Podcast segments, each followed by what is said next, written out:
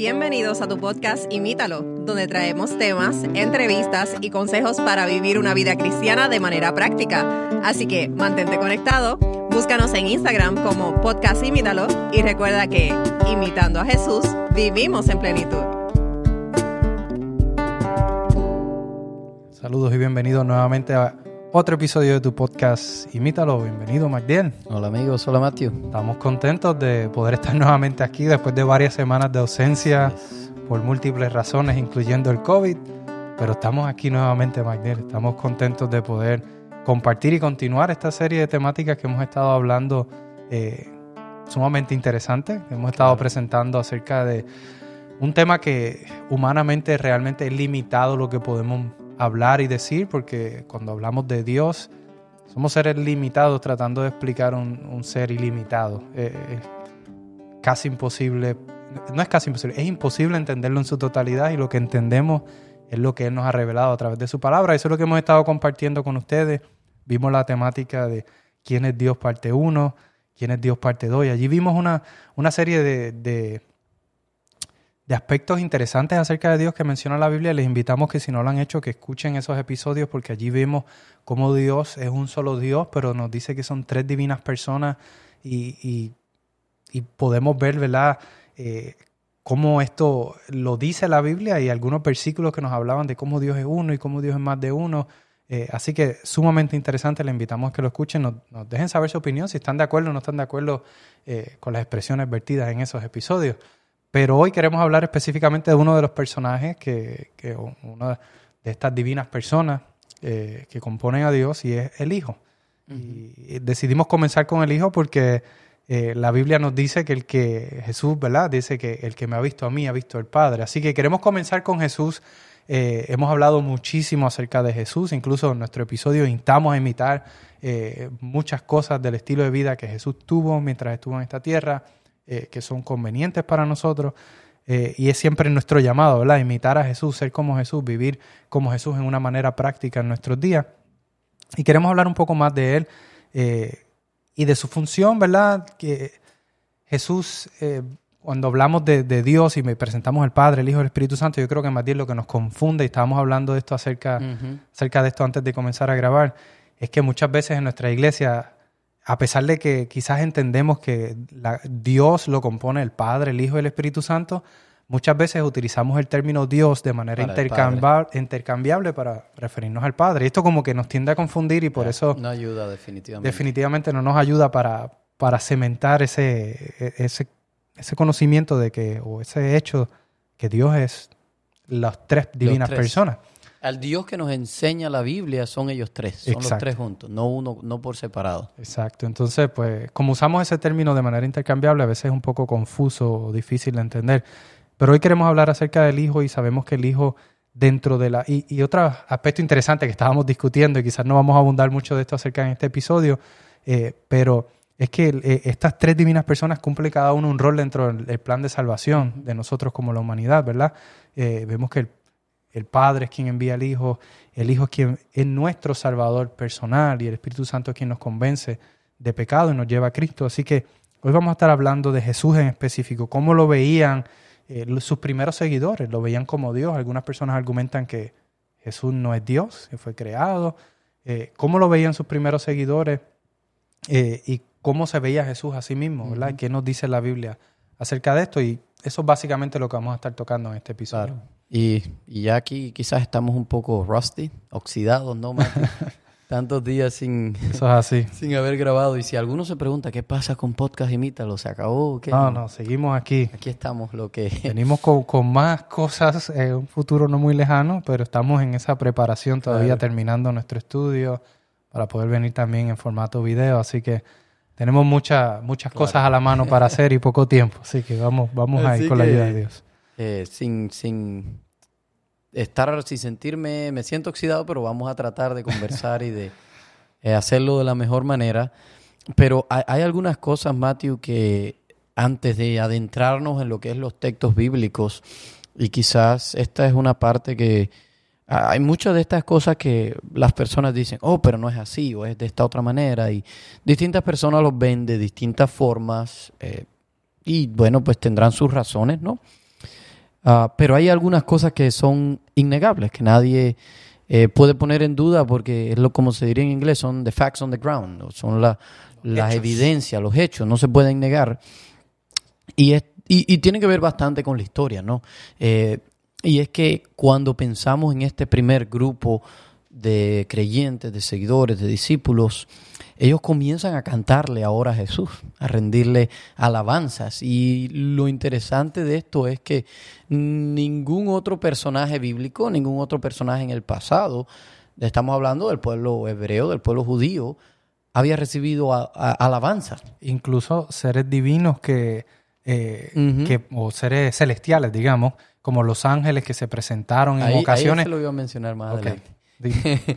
Eh, el- En esta parte de la alabanza, eh, a David, por ejemplo, grandes personajes como David, como Moisés, de David hay salmos en los que se menciona a David, pero dicen que cómo Dios levantó a David, pero o sea, no es una alabanza como tal a, a esa persona. persona.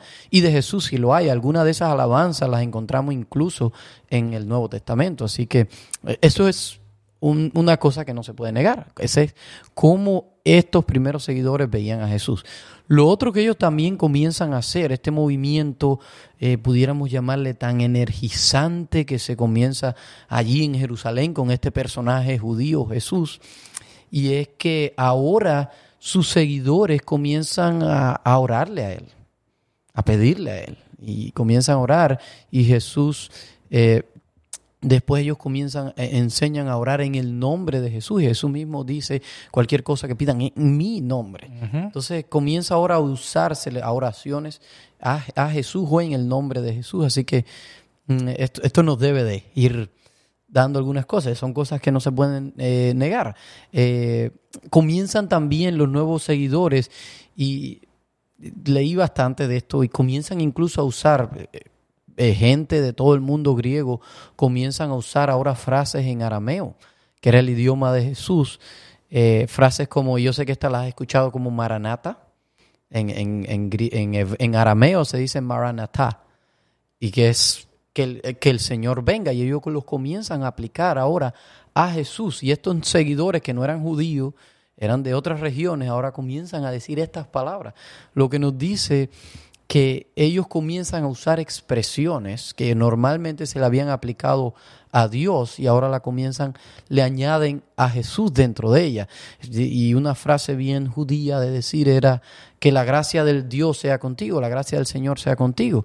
Eh, ahora ellos comienzan, la gracia de Dios sea contigo y, la, y de Jesús, la gracia de Dios y de Jesús sean contigo. Entonces, o la paz, o comienzan a usar expresiones como esta, que, que antes solo hubieran dicho Dios, pero ahora ponen a Dios y a Jesús. Eh, así que estas son cosas innegables que no se pueden poner eh, en duda. Otra interesante es que, como tú decías, a ningún otro personaje se le ha rendido adoración, a ningún otro personaje. Hay, hay personajes de los cuales se dice cosas muy exaltadas, como de Moisés, cosas increíbles que hizo como ser humano. Eh, Moisés también se dice de, de Melquisedec. Sin embargo, de lo que se dice de Jesús, de cómo lo que hizo Jesús, la exaltación que se le da a Jesús, incluso eh, eh, el arcángel Miguel, se dice muchas cosas ah, de él, sin embargo no se le rinde adoración. Y hablábamos antes de empezar cómo eh, Juan, cuando está en esa visión, y él se, se va a postrar para adorar a otro de, a uno de los seres celestiales, eh, le dice, no, no lo hagas porque yo soy un otro siervo como tú también. Así que no me adores. Así solo que no, no solamente no hay ninguna adoración hacia ellos, sino que ellos tampoco la aceptan. la aceptan. Y incluso si estudiamos la Biblia, vemos el pecado de Lucifer, era precisamente él quería la exaltación y la adoración que estaba recibiendo Dios. Así que por eso pudiéramos entender que aparte de Dios, a más nadie se le rendía adoración, Adoración. ni se le rendía tributo, y Jesús se le está rindiendo adoración y tributo, lo que nos da el indicativo que en efecto es Dios. Y quizás un último, una última pauta o base que quisiera. eh, él estaba leyendo un documento eh, eh, de un doctor que se llama Larry Hurtado y básicamente, parafraseando lo que él dice, él, él nos está diciendo que al mirar el Nuevo Testamento y a Jesús no solo podemos ver lo que la información teológica o, lo que ellos nos escribieron, teológicamente hablando, las palabras que ellos dijeron sobre Jesús, sino tenemos que ver lo que él llama su vida devocional o su vida diaria, su diario vivir fue transformado. Es decir, nosotros podemos decir toda clase de cosas y quizás nuestra vida no es transformada por eso que estamos diciendo. Sin embargo, estos seguidores de Jesús, estos primeros seguidores, su vida fue transformada radicalmente de acuerdo a esta nueva creencia o a esta nueva revelación sobre este personaje Jesús, su vida fue transformada. Así que indiscutiblemente estos son cosas que no, no se pueden, son innegables. Así mismo es, así mismo. Y hoy queremos básicamente presentar y vamos a estar, quizás la dinámica de este episodio va a ser más, vamos a estar presentando algunos versículos eh, que están en la Biblia, obviamente, y vamos a estar argumentando, ¿verdad? Y viendo cómo como dije al principio, cómo lo vieron sus primeros seguidores y cómo se vio Jesús a sí mismo. Y el primer versículo que queremos eh, leer está en Colosenses capítulo 2, versículo 9. y dice, mirad que nadie os haga cautivos por medio de su filosofía y sus y vanas eh, sutilezas, según la tradición de los hombres, conforme a los principios elementales del mundo y no según Cristo porque tal, porque toda la plenitud de la deidad reside corporalmente en él, refiriéndose en él aquí a Cristo, ¿verdad? Y nos dice esa última parte del versículo, porque toda la plenitud de la deidad reside corporalmente en él o en Cristo. Así que este texto me llama mucho la atención, Matthew, porque eh, no nos dice que parte de, no nos dice, que Jesús es parte, nos dice que es pleno, que es completamente. Eh, y aquí tú y yo hablábamos un poquito de este detalle y we get a little giggy, como dicen. Eh, porque hay algunos que argumentan, a veces una forma, como se dice en las iglesias, de que eh, Jesús era 100% humano y Jesús era 100% divino. Y yo te decía, como yo veo como que quizás esto no ayuda mucho, porque si sumamos... El argumento de 100%. El argumento de 100% y 100%, pues si sumamos 100% más 100% hace 200%. Y hay gente que dicen, bueno, pues 200% no existe porque es 100%. Yo te argumentaba que quizás las matemáticas de Dios son diferentes, ¿verdad? Porque vemos como 1 más 1 más 1 en el contexto de Dios no es equivalente a 3, sino es a 1, porque son 1 en unidad, ¿verdad? Y vemos pero eso es querer, como decíamos, aplicar matemáticas a Dios. Y, conceptos humanos para entender un Dios divino, ¿sabes? Es imposible. Lo que estamos diciendo aquí con 100% es que era totalmente, era plenamente, era en su totalidad. Yo, escribí aquí y me gusta, creo que de en, lo adelante, voy a decir verdaderamente humano y verdaderamente divino. Es un concepto, creo, más bíblico usar eh, esta palabra que un por ciento. Y, yo creo que, de nuevo, el, concepto del por ciento más bien es, lo mismo. es refiriéndose a la totalidad. porque si decimos es totalmente humano y totalmente divino, estamos diciendo lo mismo que 100% y 100%, ¿verdad? Es un, quizás un juego de palabras y cosas que queremos utilizar para justificar nuestros pensamientos de... decir que Dios no es 100% divino. Claro. Ya, y vamos a ver muchos textos, como tú decías. El siguiente es Tito 2.13. Y en Tito 2.13 nos dice, aguardando la esperanza bienaventurada y la manifestación de la gloria de nuestro gran Dios y Salvador Cristo Jesús. Wow, aquí, ¿qué, más podemos...? Innegable, ¿verdad? Exacto, el mismo versículo dice Dios y Salvador Cristo Jesús, así que nos está haciendo la, la referencia aquí directa a Cristo como Dios y Salvador. En la misma oración, ¿verdad? En la misma oración. Y, es interesante, estamos viendo ahora textos, no sé si lo mencionamos, estos son textos de cómo sus seguidores lo veían, porque aquí está escribiendo el mismo, eh, el mismo Pablo, así que eh, cada uno según cómo vio, cómo veían ellos a Cristo. Y hay, hay una cosa bien interesante con este texto que algunos argumentan, y, y es que se está refiriendo a que dice a nuestro gran Dios y entonces y a nuestro. Sí, como una coma, ¿eh? Como hay una separación entre Dios se está refiriendo a Dios el Padre y ahí está lo que tú decías que no ayuda decir Dios al Padre cuando sabemos que Dios es el conjunto de, los tres. Eh, pero bueno, aquí eh, que dicen que entonces que es a Dios y a Jesucristo. O sea, como dos personajes separados. Pero hay una regla griega, de la gramática griega, como hay reglas del español y del inglés, todo esto de gramática. Y yo no se las quise escribir porque ah, no es, no es el, el, fin de nuestro podcast, no es eso. Hay otros, hay otros lugares donde ustedes lo pueden ver, este, esta regla. Ah, pero la regla dice básicamente que cuando en una oración el, primero es, es un, eh, un sustantivo, el segundo sustantivo y hay un segundo sustantivo, los dos sustantivos se están refiriendo al mismo sujeto o a la misma persona, digamos. Así que se refieren a lo mismo. No, indiscutiblemente no hay una separación de que uno es uno y uno es el otro. Y para confirmar esto, hay otro versículo más que nos prueba. eso iba a decir. Y por si queda duda, está el versículo en segunda de Pedro, capítulo 1, versículo 1, donde Pedro dice, Simón Pedro, siervo y apóstol de Jesucristo, a los que han recibido una fe como la nuestra mediante la justicia de nuestro Dios y Salvador, Jesucristo. Ahí está. Así que aquí dice Dios y Salvador y luego hay una coma y dice Jesucristo. O sea, le está aplicando estos dos términos de Dios y ah. Salvador a la persona de Jesucristo. Así que no hay... Está bien claro, yo creo, en esos textos. No, no, hay, no hay duda de que definitivamente los seguidores de Jesús eh, veían a Jesús como Dios lo veían como, como una de estas tres divinas personas que conforman eh, lo que conocemos como Dios. Y les invitamos a que escuchen esos episodios si no lo han hecho para que entiendan a lo que nos estamos refiriendo. Eh, y eso era como lo veían, ¿verdad? Algunos versículos, hay muchos más, pudiéramos estar aquí mencionando demasiado. Eso era cómo lo veían eh, sus seguidores, pero ahora vamos a ver un poco de cómo se veía Jesús a sí mismo. Claro, y quizás cuando alguno pueda argumentar, porque esto fue nosotros siempre hacemos muchos research, buscamos mucha información, eh, búsqueda. de qué dicen la gente. Y hay muchos que dicen, bueno, pero ok, está bien eso, ellos creían eso, pero ellos podían estar equivocados, ¿no? Eh, pero ¿qué dijo Jesús mismo? Jesús nunca me dijo de sí mismo, yo soy Dios. Y es cierto, Jesús nunca lo dijo. De forma, así mismo, de esa forma. Así esa frase, soy Dios, mm, realmente no la dijo. Sin embargo, el vocabulario que usa, la forma que usa para referirse.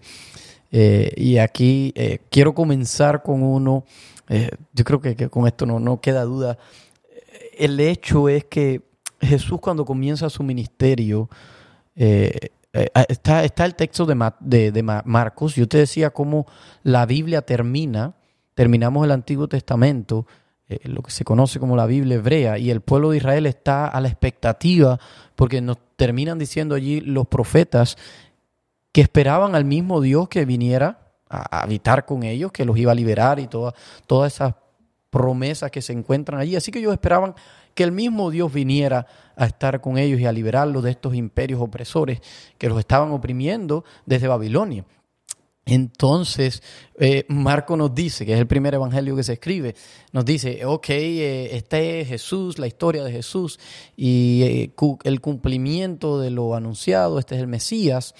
Y, entonces comienza, como fue dicho, oíste que fue dicho, y, menciona a, al profeta Isaías y también a Ezequiel, son los dos profetas que dice la voz en el desierto, que, y dice también que, que aplana el camino, y, y comienza ahí Ah, cita esos textos que dicen que el mismo Dios iba a venir. Y justo después de esto dice, y Jesús, y comienza a hablar entonces de la historia de Jesús. Y yo no sé si ustedes captan, es como, eh, como que no lo aplique, no lo dice directamente, pero si está diciendo, Dios mismo va a venir, esto es lo que decían. Y justo la oración siguiente es, y aquí está Jesús. o sea, es como bastante eh, obvio que está aplicando esto. Y hay otra cosa que, que me llama mucho la atención y, lo estoy mencionando porque de esto, esto ustedes lo pueden encontrar solamente con leer los evangelios. Es que Jesús, cuando comienza su ministerio, Jesús comienza a anunciar las buenas nuevas. ¿Cuáles son esas buenas nuevas? Que el reino de Dios ha llegado, número uno. Y número dos, Jesús iba haciendo cosas por ahí, por la región por donde anduvo, que solo se le atribuyen a Dios. Cosas que solo Dios podía hacer. Y era una de ellas era perdonar los pecados. Nadie más puede perdonar pecados. Y aquí no estamos hablando de que ahora Mateo yo le, le piso el pie y, yo te digo, perdóname Mateo. O no sé, te hago algo y te digo, perdóname. Y tú me dices, sí, te perdono. No es lo mismo. Jesús les decía a las personas, tus pecados te son perdonados. En otras palabras, ahora tú estás en buena relación con Dios. Y eso era algo que hacía molestar mucho a los fariseos Sí, y a los líderes de aquel mismo. tiempo porque decían, incluso ellos decían, Blasfemia. ¿quién es este para perdonar pecado? Y ahí me, recuerdo la, historia del, del- Del del paralítico, paralítico. que bajaron del techo y Jesús les dijo, para que sepan que tengo autoridad, no solamente le digo tus pecados te son perdonados, sino levántate, toma tu lecho y anda. Así que vemos que Jesús está demostrando ahí su autoridad como Dios, ¿verdad? Y aunque él quizás no está diciendo explícitamente yo soy Dios, él está diciendo para que vean que yo tengo la autoridad. No lo dice, pero en otras palabras sí lo Claro, dice. y yo pienso también que quizás eh, tenemos que pensar en el contexto en el que estaba Jesús. Y solamente con las cosas que hacía Jesús ya lo querían Lo matar. y- querían apedrear y en varias muchas veces. ocasiones lo querían matar. Si él hubiera abiertamente dicho, yo soy Dios, Quizás quizás no hubiera hubiera. limitado su ministerio Exacto. y personas hubieran dicho, no, este tipo es un fanático, es un, un ridículo. Él estaba probando con sus acciones, con su ministerio, que realmente él era el Mesías. No quería quizás eh, hacer toda la fanfarria y decir yo soy Dios, porque quizás hubiera cerrado las puertas a que personas hubieran aceptado que Él en efecto era Dios. Y, y otra cosa más que al leer los evangelios podemos captar, en, en varias ocasiones Jesús mismo recibió adoración y, no, se la negó. Y no la negó, exactamente. Así que la, la aceptó eh, y nosotros, aún personas que creen que Jesús no es divino o que no es Dios, eh, y vale destacar que lo- los escritores bíblicos usualmente lo ponen como Señor, pero nosotros aprendimos también en el episodio de los nombres de Dios que, que Adonai es precisamente Señor. Así que se le comenzó a aplicar este término a Jesús. Eh, pero el, el punto es que Jesús se veía a sí mismo y aceptó esa, esa adoración de las personas. Así que eh, eso para mí habla indiscutiblemente de cómo se veía él. Eh, veamos entonces algunos textos ahora sí de, de la Biblia. Que pudiéramos de nuevo, como tú decías, Matthew, traer muchísimos textos, pero ¿cuánto tiempo estaríamos, verdad? Claro. Eh, me llama la atención el texto de Juan 8:58 que nos dice, Jesús les dijo, en verdad, en verdad os digo, antes que Abraham naciera, yo soy. Y esa expresión yo soy es bien interesante, Es bien y quizás a muchas personas les suena, personas que han estudiado la. Biblia, pero gramaticalmente hablando, eso no Creo hace que no sabía sentido mucho de gramática. que, que Jesús dijera yo soy, antes porque, ¿verdad? Ahí quizás diri- de- debiera decir, eh, antes que Abraham naciera, yo era. yo era. ¿verdad? claro. Pero yo soy, es como que no hace sentido en términos gramaticales, pero él no estaba siendo gramaticalmente correcto, él estaba diciendo, yo soy Dios.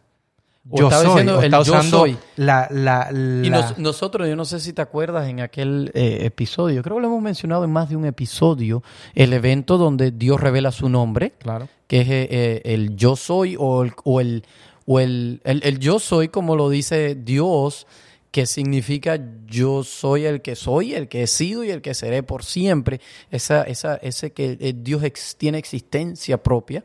Y, y la palabra en hebreo era Ejie. Y cuando Moisés entonces se lo dice a los israelitas, le dice Yahweh. Entonces, eh, eh, la expresión aquí es en, es en griego, ya no es en hebreo, eh, pero hay, hay algo bien interesante porque pudieran decir, ¿y cómo sabemos que era esa misma frase, no? Y yo creo que el siguiente versículo es quien nos, nos muestra claramente que es la misma expresión. ¿Puedes leerlo? Sí, claro que sí. Dice, vosotros sois mis testigos, declara el Señor, y mi siervo a quien he escogido para que me reconozcáis y creáis en mí y entendáis que yo soy. Eso está en Isaías capítulo 43, versículo 10. Y ahí está el punto. Este es un texto del Antiguo Testamento, no del Nuevo. Y cuando vemos la versión que usó Jesús, la versión de la Septuaginta, que es la Biblia eh, traducida al griego, la misma expresión que aparece eh, aquí en Isaías es la misma expresión que Jesús usa allá. Y aquí la está aplicando al Padre, digamos. O, o bueno, no puedo decir al Padre porque hasta ese momento Jesús nos había revelado. Entonces ahí estamos hablando del De conjunto de Dios. Así que de, de Yahweh, como lo, lo diría en, en hebreo. Así que, pero es la misma frase en griego que es ego en mí. Es la misma frase que está aquí en Isaías, es la misma que está allá en Juan. Y esa frase, eh, Magdiel, algo que también me vino a la mente cuando estábamos leyendo estos versículos, es que si nosotros recordamos también cuando Judas fue a entregar a Jesús. Me vino la gente Y, también. y los, lo- lo- soldados dijeron que venían a buscar a ¿Dónde Jesús. está? ¿Quién Él es? dijo, yo soy. Y cuando usa la frase yo soy, no es simplemente diciendo yo soy el que buscan. Él estaba diciendo, yo soy, estaba revelando Su identidad. su identidad como Dios. Y nos dice la Biblia que los, los soldados cayeron como muertos. Así que hay Solo por esa expresión. Solo por esa expresión. Hay Wow. algunos escritores bíblicos que sugieren que un ángel se, se tuvo que parar en... eh, no escritores bíblicos, eh, comentaristas bíblicos que sugieren que, que, su, que un ángel se tuvo que parar entre medio de, de- de los soldados y Jesús cuando él reveló su gloria, reveló su identidad como Dios, cuando dijo yo soy. Y que por eso ellos cayeron como muertos, pero no murieron. Así que eh, es, es sumamente interesante cuando Y estudiamos claro, esta, sí. eh, cómo Jesús sí en efecto estaba Y- revelando su identidad como Dios. Cómo ellos, lo- lo- los judíos, eh, en el contexto hebreo, ellos sí entendieron lo que Jesús estaba diciendo. Ellos no, ellos no era como, bueno, aquí cualquiera puede decir, yo soy el que hice esa silla, no. Ah. Porque cuando Jesús dice la expresión, ellos dicen que toman piedra para apedrearlo. Porque sabían que estaba Ellos haciendo entienden. alusión a lo que, lo Ah, que se había revelado de Dios. En otras palabras, diciendo que era el mismo. Dios, ¿verdad? Así que es sumamente interesante. Otro, otro texto donde menciona la frase, Juan 13, 19, dice, os lo digo, desde ahora, antes de que pase. Fíjate, aquí estamos, aquí pudiéramos entrar en otro argumento más. Bueno, cómo Jesús sabía lo que iba a suceder antes de que pasara, ¿no? Pero ese es para otro día. Ese es un comodín, ¿no? Eh, para que cuando suceda, creáis que yo soy de nuevo. Y ahí encontramos la frase. Así mismo. Así que vemos, sin lugar a duda, Magdiel, había suficiente evidencia de Jesús mismo reconociéndose a sí mismo como Dios. Y hay otro versículo, y este es el último eh, versículo. No, no, este no es el último versículo, pero es uno de los, de los últimos versículos que queremos mencionar. Uno de- más después de este ya. de, de cómo eh, Jesús se veía a sí mismo y, y está en Juan capítulo 20, versículo 28, y nos dice que respondió Tomás y le dijo, Señor mío y Dios mío. Jesús le dijo, ¿por qué me has, porque me has visto, has creído? Dichosos los que no vieron y sin embargo creyeron. Interesante. Y sí, ahí el contexto de esto es Jesús ya resucitado, ¿no? Se le había aparecido a algunos. Eh, Tomás todavía no lo había visto, pero ahora cuando Tomás lo ve, le dice, si no te toco, y viene y lo toca. Y entonces se da cuenta. Y es como que Tomás tiene un momento de iluminación o un momento de, de revelación y entiende que él está en la presencia de quien él mismo palabras dice, dice, Señor mío y Dios mío. Así que él entiende en la presencia de quien está. Y, y es como que Jesús le dijera, bien Tomás, bien hiciste que te diste cuenta, pero bienaventurados son los que aún sin ver reconocen esto que tú acabas de reconocer porque lo viste. O sea, que Él es el Señor y Dios, ¿verdad? Sumamente interesante ese ejemplo. Y hay uno más, y este sí es el último, Matthew. ahora sí. Ah, ah, y, y- y este versículo solo pudiéramos dedicarle, o a este capítulo, estamos hablando de Juan 1, este capítulo es indiscutible. Este capítulo es, es- es una, una prueba que no tiene discusión de, sobre, sobre la divinidad de Jesús, porque el versículo 1 nos dice, en el principio existía el verbo, ¿verdad? Y dice, y el verbo estaba con Dios. Pero nos dice más, y el verbo era Dios. Él estaba en el principio con Dios. Y, Y nos dice también que ese verbo se hizo carne. y, y exacto, ¿cómo llegamos a saber que ese es Jesús? Bueno, más adelante nos dice, y el verbo se hizo carne o se encarnó. Ujú. ¿Quién se encarnó, verdad? Y vimos su gloria, gloria como la del unigénito del Padre. Y hay muchas cosas, hay algunos eh, creyentes que han tenido que cambiar totalmente este versículo porque es una evidencia evidente. Ahí está diciendo que ese verbo se hizo carne y que ese verbo era Dios mismo. Cuando dices creyentes, es personas que, que, que no creen necesariamente que Jesús era divino. Era divino. Y tienen que sacar esta- estos versículos de la Biblia para poder justificar esa, esa postura.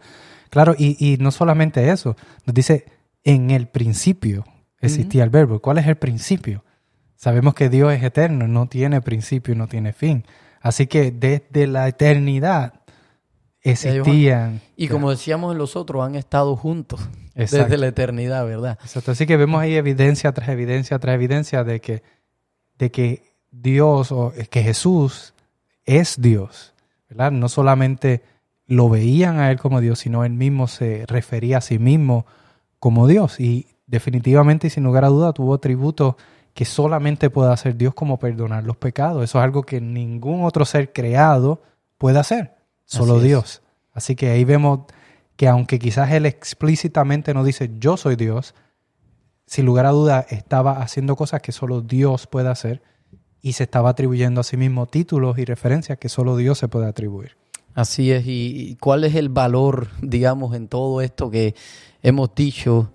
Y tiene que ver primeramente con conocer, como decíamos, quién es este Dios que, que es tan importante porque el enemigo se ha empeñado tanto en distorsionarnos esa imagen, distorsionarnos eh, cuánto amor nos tiene Él. Y hay una cosa que tú mencionabas, Mato, y me llama mucho la atención, y es sobre la función del mismo Jesús. Se nos dice que Él vino a cumplir una doble función. Primeramente, a vindicar el carácter de Dios, pero la segunda función que nos, em- nos atañe más a nosotros es a conseguir esa redención. Nosotros nos habíamos apartado de Dios, nosotros estábamos en enemistad con Dios. Jesús vino a abrir un nuevo camino, Jesús vino a abrir una nueva oportunidad, por eso se convierte en nuestro Salvador y en nuestro Redentor. Pero lo más maravilloso de todo esto, Mateo, es que tanto el Padre como Jesús, como el Espíritu Santo, quieren tener una relación con nosotros. Ese Dios de la Biblia quiere conocerte a ti en específico. Amén. Y cuando pensamos y meditamos en cuán profundo es esto, pensar que la plenitud de la deidad me conoce y quiere relacionarme conmigo, eso nos debe decir de cuán valuables somos nosotros para Dios, cómo vamos a responder nosotros a ese llamado, cómo vamos a responder ante eso. Y al, al ver el amor de Jesús, a ver cuánto, cuánto estuvo dispuesto a hacer por rescatar a una humanidad rebelde, pues yo creo que no hay otra, otra respuesta más que una respuesta de rendición, rendirnos a Él y dejar que, que Él nos ame. A veces nos resistimos a su amor, a veces nos resistimos a, a- a eso bueno que Él quiere darnos, pero lo único que tenemos que hacer es rendirnos.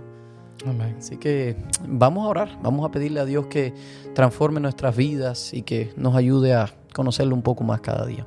Claro que sí. Oremos. Amante Padre, Señor, te damos gracias porque ¿qué somos nosotros, Señor? Sino un punto insignificante dentro del universo, mas sin embargo tú nos conoces. Y no solo nos conoces, creaste un plan para que pudiéramos regresar a tus caminos, Señor, regresar a estar en comunión contigo como tú lo diseñaste desde el principio. Y te agradecemos porque a través de Cristo Jesús podemos tener o obtener ese acceso a ese, esa salvación que solo era posible por medio de ti como Dios y que Jesús vino a ejecutar para nuestro favor. Te damos gracias porque al, hacer esto, el universo entero pudo ver que realmente Dios es un Dios justo, pero también nosotros pudimos tener esa oportunidad de regresar a tus caminos, de poder regresar a tus brazos de amor y poder tener acceso nuevamente a la salvación y a la vida eterna. Ayúdanos a aceptar, a reconocer esta salvación en nuestras vidas, a aceptarla y a poder vivir desde ahora en plenitud contigo hasta que tú regreses por nosotros y de ahí en adelante por la eternidad. Gracias por ese gran sacrificio, gracias por ese, esa función tan importante eh, que fue ejecutada y gracias porque eres un Dios de amor, un Dios de misericordia que, que te, te revelas a ti mismo para que podamos entender cuánto nos amas y cuánto deseas estar con nosotros por la eternidad, sin pecado, sin dolor, sin sufrimiento. Ayúdanos a enfocarnos en esta salvación y a vivir cada día en plenitud contigo. En el nombre de Jesús. Amén. Amén. Amigos, esperamos que en este episodio hayamos podido ¿verdad? aprender algo, como nosotros al, al estudiar también, al discutir, nos gozamos y aprendimos. Y esperamos ¿verdad? que en los próximos episodios, al ver un poco más acerca de Dios el Padre y de Dios el Espíritu Santo, también podamos seguir aprendiendo de Dios y, y conociendo de su gran amor y, y de, de cuánto nos ama, que, que está dispuesto a ejecutar este plan de salvación. Así que les esperamos en el próximo episodio. Hasta la próxima. Gracias por escucharnos. Envíanos tus preguntas y o sugerencias a través de Instagram a Podcast Imítalo o por correo electrónico a imítalo.wpssda.org.